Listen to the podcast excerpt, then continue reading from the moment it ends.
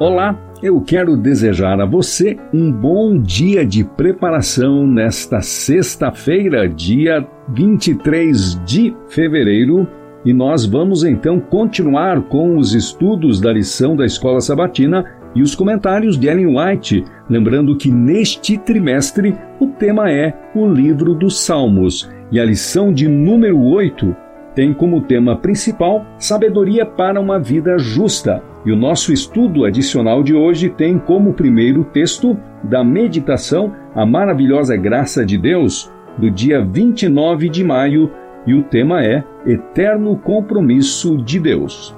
E nós lemos em Salmos 105, verso 8: Lembra-se perpetuamente da sua aliança, da palavra que empenhou para mil gerações. Deus sustenta toda a promessa que fez. Com a Bíblia na mão, dizei: Fiz como disseste, apresento a tua promessa. Pedi e dar-se-vos-á. Buscai e encontrareis. Batei e abrir-se-vos-á. Mateus 7,7. O arco-íris ao redor do trono é uma garantia de que Deus é fiel, de que nele não há mudança nem sombra alguma de variação. Pecamos contra ele e somos imerecedores de seu favor, contudo, ele próprio nos pôs nos lábios aquela tão maravilhosa súplica: Não nos rejeiteis por amor do teu nome. Não abatas o trono da tua glória, lembra-te e não anules o teu concerto conosco. Jeremias 14, 21. Ele próprio se obrigou a atender ao nosso clamor quando nos chegamos a Ele confessando nossa indignidade e pecado. A honra de seu trono está posta como penhor do cumprimento de sua palavra a nós. A todos os que se oferecem ao Senhor para serviço, sem nada reter para si, é concedido poder para atingir imensuráveis resultados. O Senhor está ligado a um compromisso eterno de suprir poder e graça a todos que são santificados pela obediência à verdade. Neemias se introduziu na presença do Rei dos Reis e teve do seu lado um poder capaz de mudar os corações como são desviados os cursos de água. Esse relato está em Neemias, capítulos 1 e 2. Orar como Neemias orou nessa hora de necessidade é um recurso à disposição do cristão, em circunstâncias em que outras formas de oração podem ser impossíveis. Os que labutam nas absorventes atividades da vida assoberbados e quase subjugados pelas perplexidades, podem enviar uma petição a Deus suplicando guia divina. Em tempos de súbita dificuldade ou perigo, o coração pode enviar seu grito de socorro a alguém que se comprometeu a vir em auxílio de seus fiéis e crentes, quando quer que chamem por ele.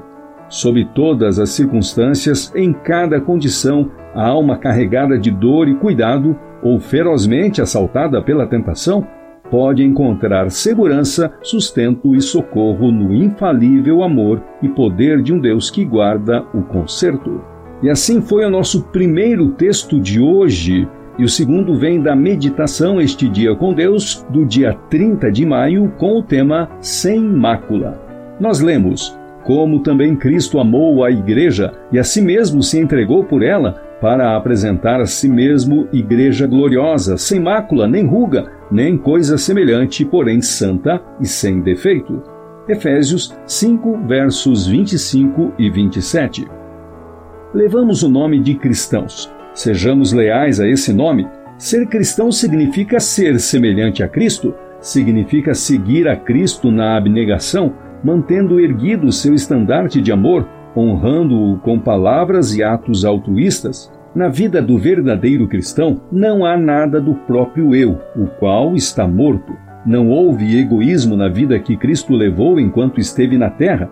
Assumindo nossa natureza, ele levou uma vida inteiramente dedicada ao bem dos outros. Os seguidores de Cristo devem ser puros e leais em palavras e ações, Neste mundo, um mundo de iniquidade e corrupção, os cristãos devem revelar os atributos de Cristo. Tudo o que eles dizem e fazem deve estar isento de egoísmo. Cristo deseja apresentá-los ao Pai sem mácula, nem ruga, nem coisa semelhante, Efésios 5:27, purificados por sua graça, portanto, sua semelhança. Em seu grande amor, Cristo a si mesmo se entregou por nós. Ele se deu por nós a fim de satisfazer as necessidades da alma que se esforça e luta. Devemos entregar-nos a Ele. Quando essa entrega é completa, Cristo pode terminar a obra que ele iniciou por nós pela entrega de si mesmo.